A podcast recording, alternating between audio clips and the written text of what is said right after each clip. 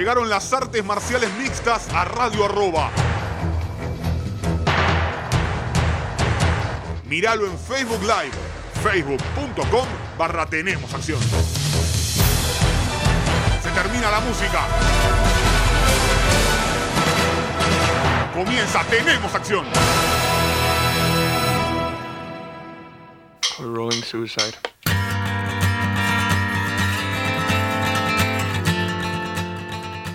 ¿Qué tal amigos? Bienvenidos a una nueva edición de Tenemos Acción en Radio Arroba con todo lo que dejó el mundo de las artes marciales mixtas y los deportes de contacto a lo largo y a lo ancho del planeta. El mejor knockout de la historia de UFC.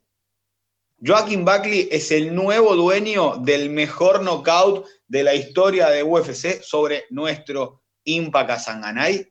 ¿Qué opinan? ¿Qué dicen? Vayan dejando ahí el mensajito. Yo tengo mis dudas. Yo tengo mis dudas. Ya les iré contando qué y por qué para mí hay dos mejores y no mucho más realmente al respecto. Al menos es lo que a mí me parece. No creo que podamos, a ver, después es una cuestión de gusto, no es el mejor, no el movimiento, a mí me gusta tal, a mí me gusta el otro. Yo creo que está tranqui, descansa entre los cinco mejores y discute para meterse entre los tres a mi manera de verlo, a mi manera de verlo. Pero yo creo que la mayor sorpresa de la noche fue el triunfo de Cory Sanhagen frente a Marlon Moraes, no tanto por cómo se hizo la victoria, mientras ahí vemos a los que están viendo el programa, vemos que estamos saludando a la gente de la radio, porque si no, no van a entender nada. Los que están viendo el programa en vivo me ven saludar a la cámara y dice, ¿qué hace este loco? Bueno, les cuento que estamos saludando ahí a la gente de la radio. Respecto a la pelea estelar a Cory Sanhagen contra Marlon Moraes, a mí me había quedado un eh, sin sabor por la derrota de Sanhagen contra Sterling y les digo por qué, porque me pareció que Sterling lo pasó por arriba, que Sterling le ganó muy fácil, que lo hizo parecer muy sencillo y creí que a Sanhagen todavía le estaba faltando golpecito de horno para meterse a pelear con los tops, que le estaba faltando ese saltito, ese poquito que se necesita para dejar de ser uno que creció de repente a uno que se estableció. Bueno, con esta victoria, Cory Sanhagen demuestra que se establece. ¿Y por qué lo digo? Porque el giro a la cabeza, si bien podemos discutir si estuvo lenta eh, o rápido el referí, para mí estuvo rápido, para mí dos o tres golpes más no hubieran estado de más. Eh, ya saben, yo siempre digo un golpecito de más no pasa nada, por más que después se demoniza todo esto, ¿no? Yo creo que un golpecito de más realmente no hubiera pasado nada grave. Eh, y creo que Godard se termina apurando, creo que fue Godard, si yo mal no recuerdo, se termina apurando un poco, tal vez eh, un par de golpes por el tema, por lo que estaban peleando realmente, porque Marlon Moraes perdió una chance titular.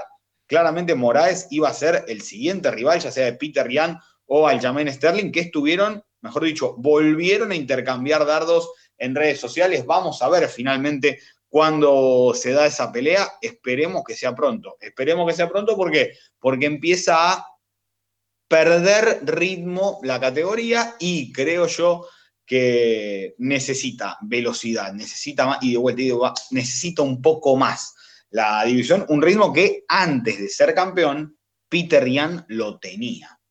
Esa es la verdad también. Peter Yan tenía ese ritmo de pelear bastante seguido. Respecto al, ¿Qué digo cuando no? Porque uno da un giro de casualidad. Fíjense que Sanhagen tira el mismo giro un ratito después, pero se lo apunta al medio del pecho y se lo pega en el medio del pecho.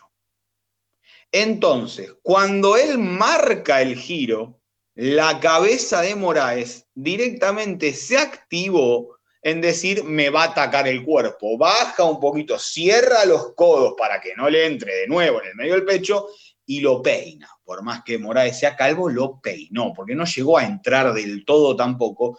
Y ahí, trastabilla, pierde el equilibrio, seguidilla de golpes y la pelea se termina. Un Sanhagen que demostró estar a la altura de los mejores, no es casualidad un 6-1 en UFC, la única derrota con Sterling, y creo que justamente esa derrota le termina sumando, le termina haciendo bastante bien porque encuentra también la manera de cambiar de tal vez el, entrenamiento que tenía no era el, adecuado, que tal vez el entrenamiento al que estaba llevando él, que estaba teniendo, ah, che, no, para, para estos me alcanza, para pelear con los top no, entonces, ¿qué puedo hacer para pelear con los top y ser competitivo con los top?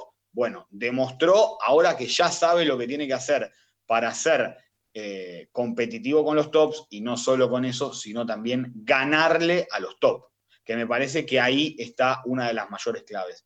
¿Cómo se hace para ganarle a los top? Bueno, me parece que Sanhagen finalmente encontró esa vuelta y se mete otra vez entre los más destacados de la categoría. Para mí, hoy Sanhagen empieza a hacerse un nombre, empieza a tener que, ya no a ganarse, se ganó el respeto de, esos competidores y me parece que por ese lado es por el que termina yendo la pelea, por el cual un Sanhagen que se termina imponiendo y que empieza a poner su nombre de nuevo en, che, pará, ojo con esto. Ojo con esto porque acá tenemos un tipo que perdió una fácil con Sterling, pero que ajustó las cosas a un tipo que no era tan sencillo de ganarle. Además, ese estilo en Sanhagen realmente no lo imaginaba y no lo esperaba. En, sí, en Sanhagen, bien digo, no imaginaba que gane la pelea de esa manera y la verdad que para caer de una derrota muy dura, levantarse de esta manera era clave y vaya que lo hizo. Del otro lado, Moraes cae en una, en una, si es un tobogán, está en la caída, en la parte baja del tobogán, porque perdió con Sejudo, una pelea muy discutida con José Aldo, que para muchos perdió, y ahora vuelve a pelear y perder con Cory Sanhagen, un 1-2 bastante discutido desde que, pasó ese huracán el huracán Moraes que le metió tres victorias seguidas, una atrás de otra de manera espectacular, con ese cambio de paso, el high kick, a Sterling que lo enterró de cabeza en el piso, a Sun que lo sometió. Entonces me parece que está para pelear con los tops, por supuesto, no vamos a decir que no, pero un escaloncito, para un poquito, un escaloncito más para abajo. Entonces, dicho esto, creo que son bastante claras las directrices, quería decir la palabra directriz en el programa de hoy, que pueden llegar a, seguir con las 135 libras de UFC. ¿Qué quiero decir? Peter Ryan tiene que pelear con el Jamin Sterling. Cory Sanhagen tiene que pelear con Frankie Edgar, ya que lo tenemos tan a mano a Frankie Edgar y le ganó a Pedro Muñoz, lo que lo puso rápidamente en el top a Frankie, también una pelea bastante discutida, pero ganada por Frankie Edgar, al fin y al cabo para, para las tarjetas de los jueces. Me parece que Sanhagen contra Edgar, que era la pelea que se iba a hacer en enero, esa pelea que no se hizo porque en diciembre se metió en peso pluma a pelear Edgar con Chan Sung Hoon, ese enero que al final lo dejó sin pelea a Cory Sanhagen. Me parece que es una gran pelea Frankie Edgar frente a Cory Sanhagen y por qué no pensar que de ahí tal vez salga el rival, ya sea de Sterling o de Yankee, sea quien sea el campeón. Y para el lado de Marlon Moraes, me parece que sería una muy, pero muy linda pelea frente a Pedro Muñoz. Creo que por ese lado vendría más que bien una, pelea en una categoría que a mi gusto está, está, muy bien. Lástima que se fue Cody Garbrandt, que bajó.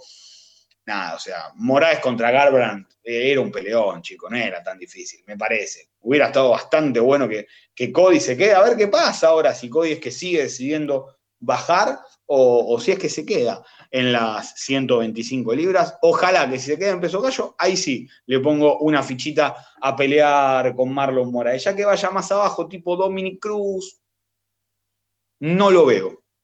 Ya no lo veo bajando tanto a Marlon Moraes, porque realmente es uno de los mejores de la categoría. Recordemos que en junio iba a pelear en el debut de UFC en Kazajstán contra, contra Peter Yan, que es el actual campeón. Así que realmente no, no ha cambiado demasiado el mapa de la categoría, teniendo Ian Sterling ya clavadísima como, como pelea por el título y me parece que de Sanhagen y Edgar puede salir el próximo rival al eh, cinturón, el próximo contendiente, el próximo retador al título de peso gallo. Respecto al eh, combate coestelar de la velada, Edson Barbosa finalmente se sacó la mufa, Edson que venía con decisiones raras que caían todo en su contra, le ganó decisión unánime en tres a Makwan Amirkani. Recordemos la pelea original era con Sodik Yusuf, lesión de Sodik Yusuf, se baja de la pelea, entra Mirkani, un rival completamente diferente al que tenía Edson Barbosa. Sodik Yusuf es un pegador con buena lucha, Amirkani es buen luchador, pero tirando al grappling, absolutamente nada que ver. Y la verdad que, he visto un muy buen Barbosa un Barbosa que en peso pluma ya empezamos a dudar de que dure 15 minutos. A ver, el corte es bastante grande, el corte de peso que hace, pero el Barbosa de 10, 12 minutos, en este caso, en este caso, con Amir Kani alcanzó y bastante. A ver, un Barbosa que está 15-9 eh, en UFC, pero yo les voy a leer unos nombres, porque siempre, siempre me quedo con, con esta locura, con esta hermosa locura que se llama la carrera de Edson Barbosa. A ver, Javim Nurmagomedov, el campeón de los ligeros. Justin Gaethje, el campeón interino de los ligeros. Tony Ferguson, un tipo que metió 12, 14 victorias consecutivas, el, el que está abajo de, manera indiscutida de Khabib de Gaethje. Eh, Dan Hooker, a quien le pegó un palizón y hoy Hooker le discute cara a cara a los cinco mejores de los pesos ligeros.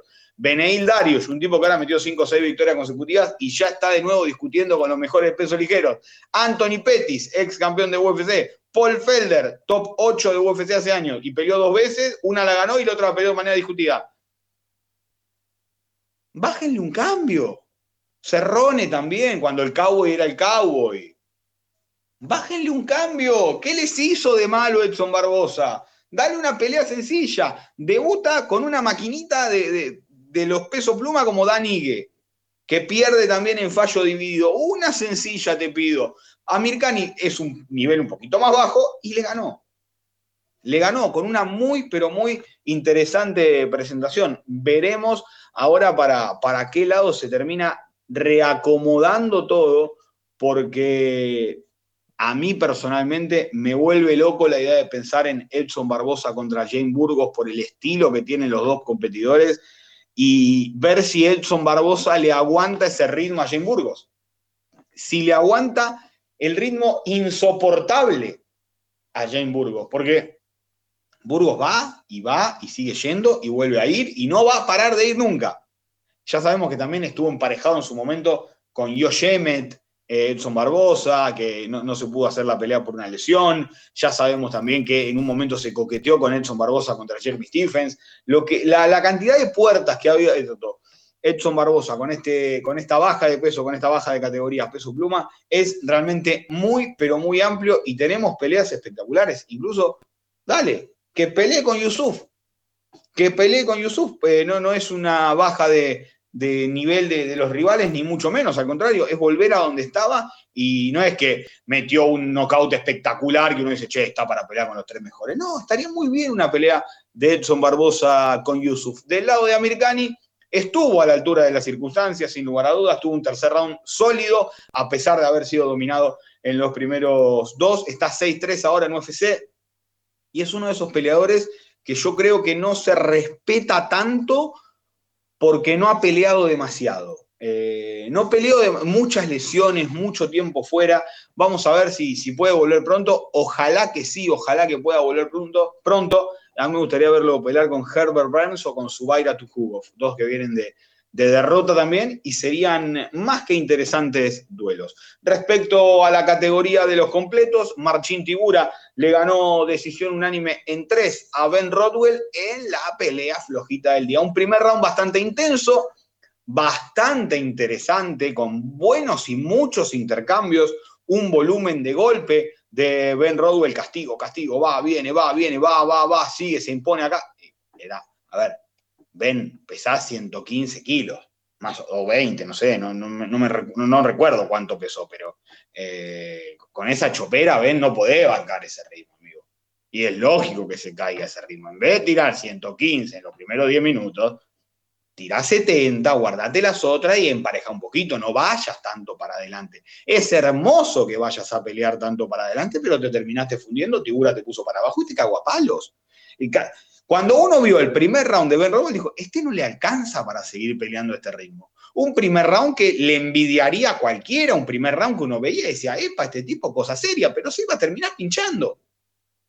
Se iba a terminar pinchando. Era muy, pero muy obvio lo que iba a pasar lo aprovechó Tibura, lo puso para abajo y le pegó bastante. Tercera victoria consecutiva en UFC para Marcin Tibura. Y a ver, si Jan Blachowicz comenzó 2-4 siendo un peleador absolutamente promedio de UFC. 2-4 incluso. Ganaba una, perdía dos, ganaba una, perdía dos. Su compatriota Marcin Tibura no puede cambiar el chip Estuvo 4-5 en un momento en UFC. Ya metió tres seguidas. No vaya a ser cosa que haga la gran Blajovic, ¿no? Que de repente se despierte, ahora empiece a ganarle a todos, los empieza a noquear, los pone en filita, los baja a todos y se vuelve campeón, ¿no? No será el Polish Power también, Marchín Eh, ojo, guarda con eso. Lo escucharon acá cualquier cosa, ¿eh? Cualquier cosa lo escucharon primero acá en Tenemos Acción, ¿eh? Que, que quede clarito. Ahí, si llega a hacerlo es otra cosa, pero tiene 34 años, Tibura. No es un tipo que tiene 40 y está tirando sus últimas fichas. Así que guarda con Tibura. Tercera victoria consecutiva. Eso sí, ponémelo con Blago Ivanov. No me arruines a uno de estos pibes nuevos divertidos. Ponémelo con Blago Ivanov. Que se vayan a abrazar el polaco y el búlgaro, que se peguen dos tres piñas y listo. No me arruines un Tanner Bosser, por ejemplo, que está en un buen nivel. No me lo, no me lo bajé a pelear con Tibura. Porque, ¿Por qué? Porque Tibura le va a tirar la experiencia encima como lo hizo Maxi Grishin lo va a amarrar, lo va a cansar y le va a ganar. Tirame eso. El, choque de trenes, no me quejo, lo pones en una preliminar y no me quejo, no me lo pongas tan alto en el main porque ya pasé cuatro horas y media de transmisión y tengo un Tibura con Rodwell que sabemos que hay muy poca chance que sea bueno, chicos. Todo bien, con los pesos completos, etcétera, pero dame peleas divertidas, dame peleas dinámicas, dame todo ese tipo de cosas. Dicho eso, tremendo el debut de Dricus Duplessis, el ex KSW, el sudafricano, knockout en el 1 al Joker, a eh, Maluco Marcus Pérez. Lo que decimos siempre, no haga giros en posiciones raras.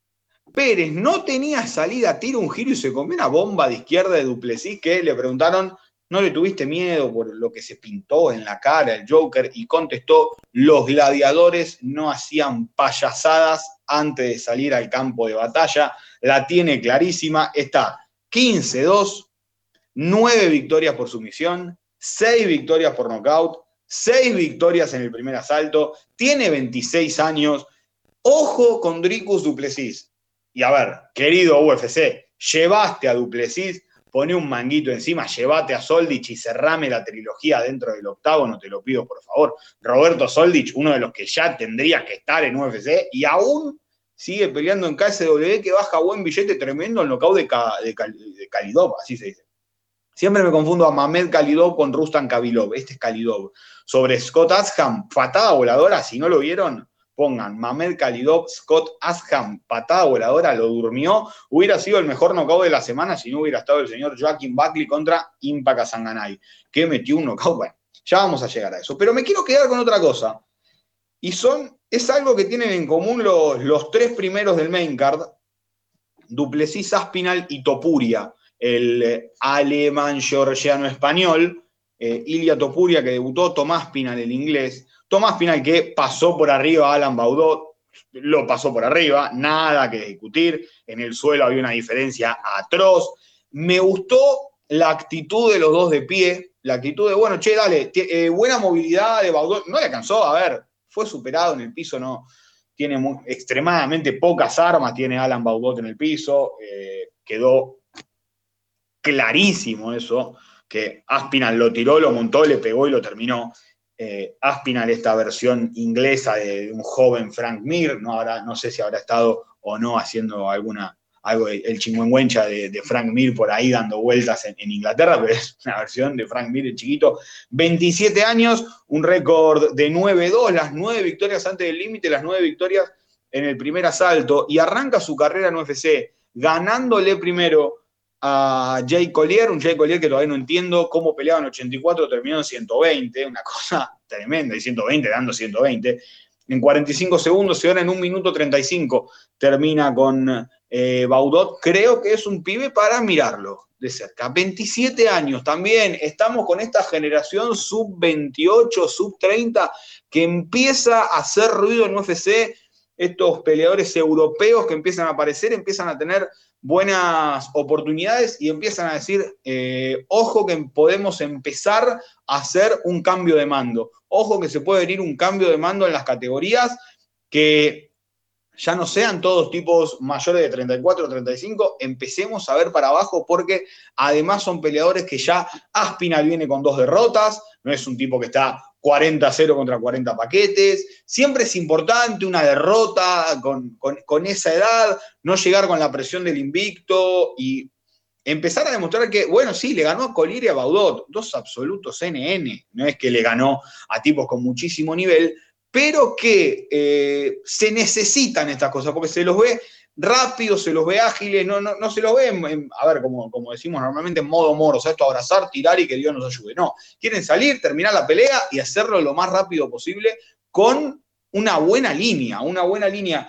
a la hora de pelear. La verdad, quiero seguir viendo bastante más de Tomás Piral, que además tiene siete victorias en menos de un minuto 20 y cinco victorias en menos de un minuto. El tipo es un finalizador nato, sale a terminar las peleas y, al menos en sus dos primeras presentaciones en UFC, a mi gusto, quedó muy, pero muy bien marcado pensando en el futuro y en su futuro. En la categoría, una categoría que, ok, sí, Miochich, Ganú, ponele que John Jones. Y después ya es bastante para abajo el Blaze Lewis. Blaze Lewis, así se dice. Eh, es bastante más abajo el nivel de esos tres, creyendo que John Jones, por supuesto, va a pegar el salto en el nivel en el que está. Eh, un Cormier que se retiró, un Gustafsson que no le ha ido nada bien en la categoría de los completos, al menos en su debut.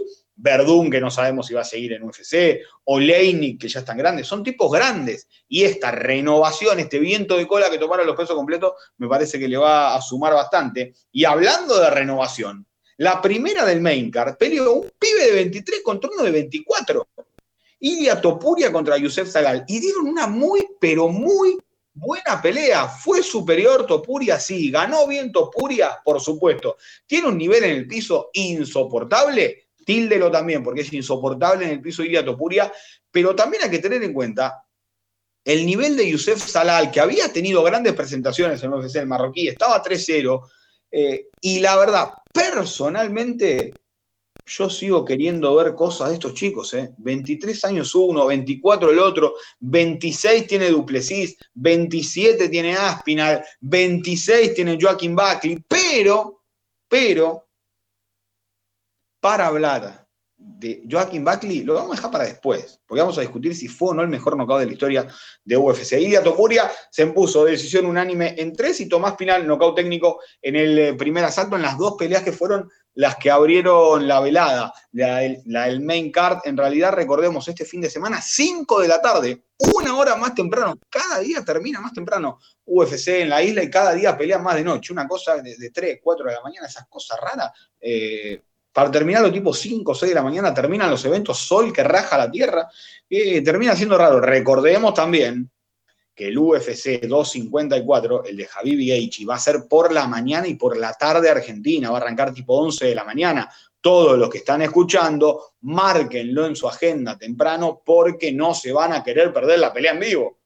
Eh, yo quería la tarde. Y bueno, macho, pero pelearon a la tarde. Así que tengan mucho, pero mucho cuidado con eso porque las peleas de ese evento van a ser por la tarde Argentina, pero ya tendríamos, ya falta poco. Ya faltan 13, 14, ya nada falta, nada. Métanlo en una, habitación acolchada, que no se pegue más, ya está listo, se terminó, chicos, no necesitan enterar más, se me cuidan, me dan el peso y pelean por el título. Porque si no, ya veo cómo termina todo esto, con alguno lesionado, otro lastimado, la boca se me va a un lado, igual está Michael Chandler, y le están buscando rivales Islam Makachev porque se cayó Rafael Dos Anjos. Pero eso será para otro capítulo, eso será para la semana que viene, porque todavía hay muchas peleas por ver antes de llegar a Javib contra Gage. Ahora vamos a hacer una pequeña pausa, nos quedan las preliminares y sobre todo nos queda esa gran discusión. ¿Fue o no fue el mejor knockout de la historia el de Joaquín Buckley sobre Impa Kazanganay? ¿Fue o no fue? Ahora lo discutimos. Pausa y ya regresamos con más. Tenemos acción aquí en Radio Roda.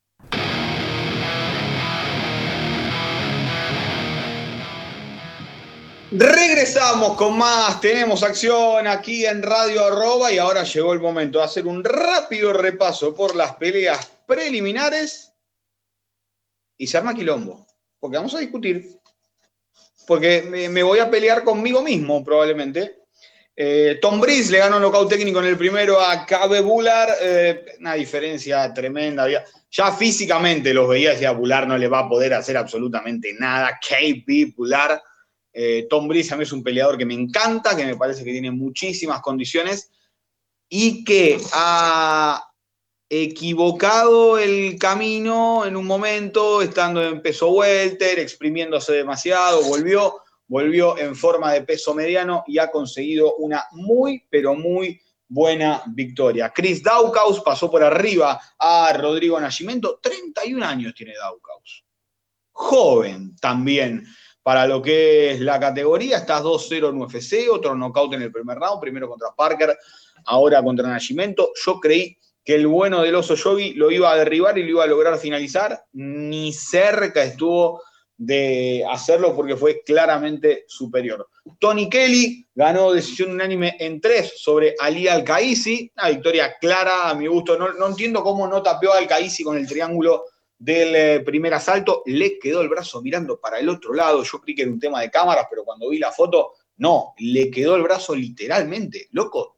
Si no tapeas con eso, la verdad, no vas a tapear con absolutamente nada. Giga Chikatse se impuso decisión unánime en tres a Omar Morales y perdón, lo voy a pedir con un tono. Denle rivales de top alto a el pobre Giga Chikatse. Denle rivales a Giga Chikatse. ¿Qué tiene que hacer para que le pongan un top? Por Dios. Chicos, apuremos un poquito a Chicatse. El nivel que tiene. Juega otra, el striking es de otra liga. Es otro nivel. Juega otra cosa. Vamos a ponerle un, tipo que, lo. A ver, Omar Morales hizo una muy buena pelea. Lo, lo complicado con el. Yo voy para adelante. Pues Chicatse salía, tiraba cabriola, pegaba de un lado, del otro. Chicos, denle un rival. Vamos, va, presionemos a Chikatse. Hay que meterle algo para a ver dónde está. Ya esto ya está. En este nivel de pelea, a ver, entre los 30 mejores, ya está. Dale entre los 20 mejores. Vamos a probarlo.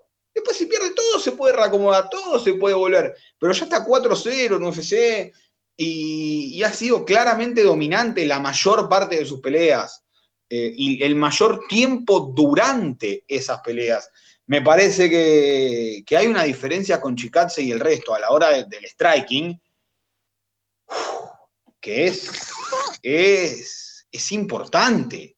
Hay una, un, momento que uno dice, che, bueno, eh, ¿hasta cuándo? O sea, dale, vamos, está probado. Tiene, ¿cómo es el récord? A verlo, porque lo tengo anotado por acá, pero 58, 38, 6 en kickboxing, 6-3 en glory. Vamos, chicos, ya está. Es momento que pelee con un. No, no te pido un top 15, pero alguien con un. Va, no sé, algo. Algo. Probemos. Alex Cáceres iba a ser el rival en un momento. No me acuerdo si terminaron peleándonos. Ya me, me dice bolas con cuánto peleó cada uno. No sé. Algo. Eh, necesita. Necesita. Porque es un tipo que está en otro, en otro nivel. El, manejo de los tiempos, te pelea de zurdo, te, te, patea de diestro, te cambia la guardia, te vuelve a patear, te tira una rodilla, te saca.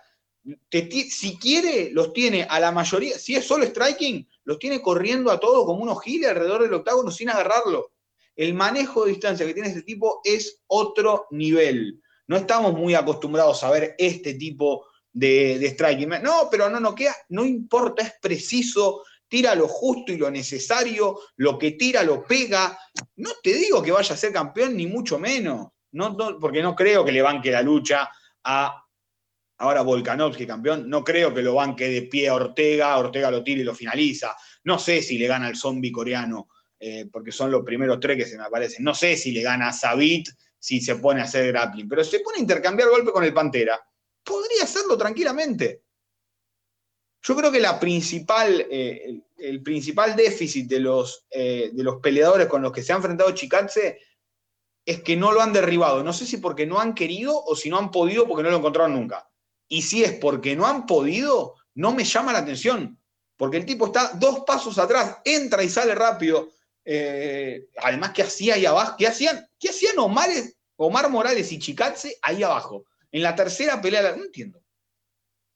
Teniendo a, a ver, Tomás Pinal y Alan todo bien, ya hablé muy bien de Tomás Pinal, pero había una diferencia. Ah, eh, fue una gran pelea, fue una gran pelea y Chicatse brilló brilló ante un Morales que lo dio todo. No es que el, venezolano dice, bueno, no, tuvo una mala noche. Morales peleó muy bien y fue claramente superado. Me parece que, por ahí viene el tema. Necesito un saltito de rivales, Chicache. No, no, no lo dejemos estancar al bueno de Giga Chicache. Tracy Cortés le ganó decisión unánime en tres a Stephanie Heger, floja pelea. Y Tajir Ulambekov le ganó por la misma vía a Bruno Silva. Ahora Llegó el momento, eh, muchos sabrán los que siguen los streams en vivo de, Twitch, de las transmisiones, que Impa Kazanganay ha sido un peleador que hemos seguido desde sus inicios en el Contender Series, simplemente nos caía bien por el nombre y porque nos contesta en las redes sociales. Eh, no es que le hayamos visto algo, no, acá está el campeón del mundo, no, lo vamos a seguir eh, bancando, por supuesto. La banda de Twitch seguirá siendo pro Impa Kazanganay, sin lugar a dudas, pero me pongo de pie para decir lo que hizo Joaquín Buckley fue una maldita locura. ¿Por qué fue una maldita locura? Porque en qué película, además de Soldado Universal, creo que era, lo viste para que se te ocurra tirar eso mientras te están agarrando una pata, macho. Contame, ¿de, qué película lo sacaste? ¿Cuándo viste la escena? Porque, y esto se intentó en UFC, Benson Henderson contra Frankie Edgar lo hizo al revés. Le tomaron la pierna izquierda y él le pegó el derechazo pero Edgar se agachó y pasó por arriba. Este le metió un giro en la boca, directamente girando para el lado contrario al que se lo llevaba. Uno decían, no, porque tal vez Simba tendría que haber eh, tomado la pierna con el otro brazo. Con el otro brazo se la ponía en el mismo lugar, en, la misma, en el mismo centímetro de la boca que se la puso, chicos. A ver, y otra cosa, 26 eh, años tiene Buckley, ¿eh? 26 años. Lo que tienen por mejorar aún estos pibes es tremendo. Pero, siempre hay un pero, ¿no?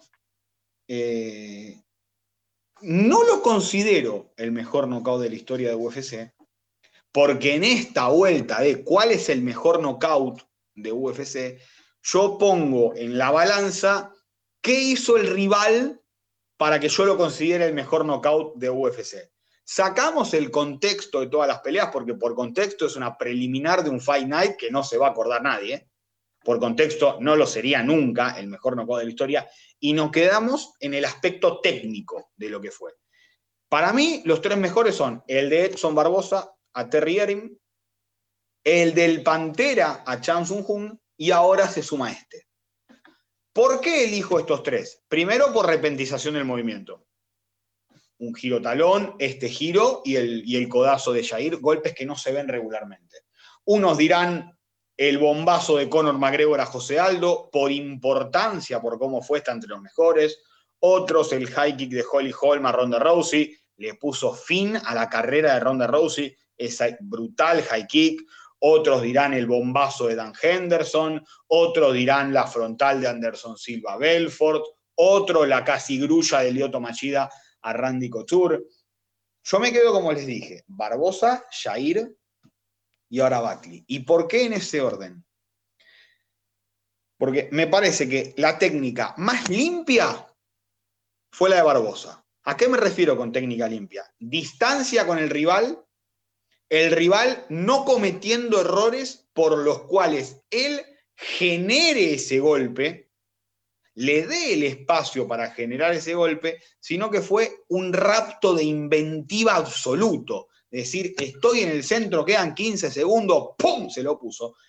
Y en la pelea anterior o en la otra, no me acuerdo si fue inmediatamente la anterior o una antes, Barbosa le hizo lo mismo a Njokuani y le pegó, pero con la planta del pie.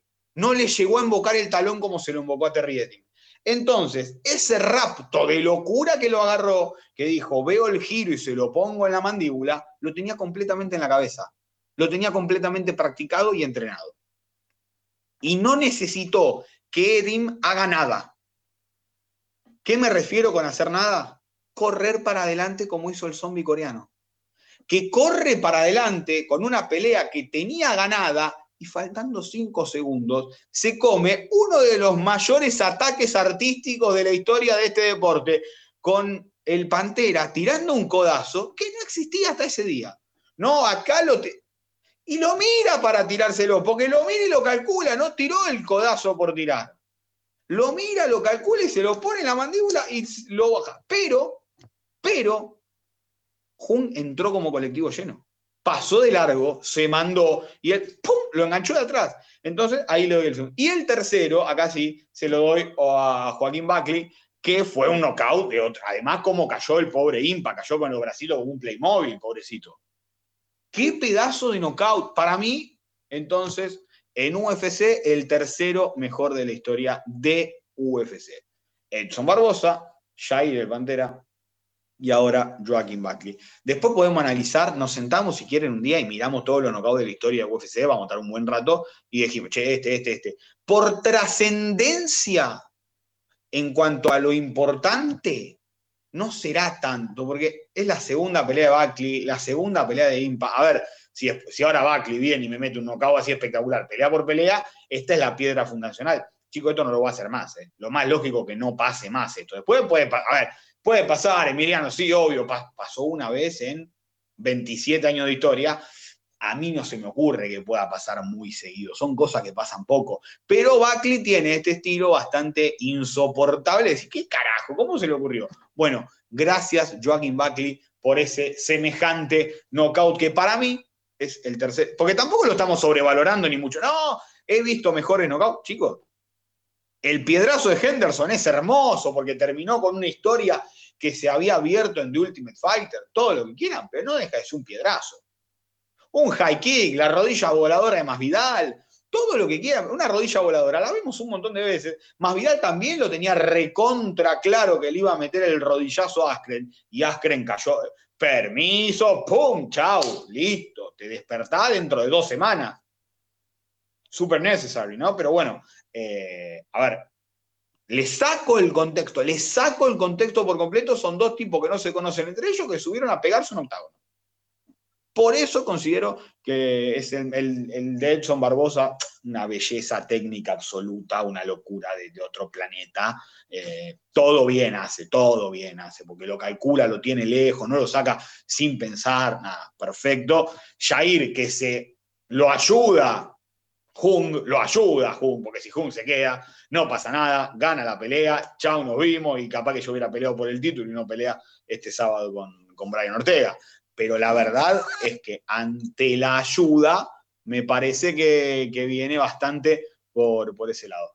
Y tercero, bueno, el de Joaquín Buckley. Respecto a las peleas de Bellator, Tony Johnson le arruinó el debut a Bellator en París, ganándole a, por decisión dividida a Che Congo en tres asaltos. Y además, MVP le ganó decisión unánime en tres a Ross Houston y MVP, creo, considero, es cada vez menos le, suben un poquito el nivel del rival y ya no, tiene, se pone a pelear serio, deja de saltar, ya cambia, cambia el chip, empieza a hacer algo completamente diferente. Respecto a este próximo sábado, les leo la cartelera, Brian Ortega contra Chan Sung Jung, recontra peleón.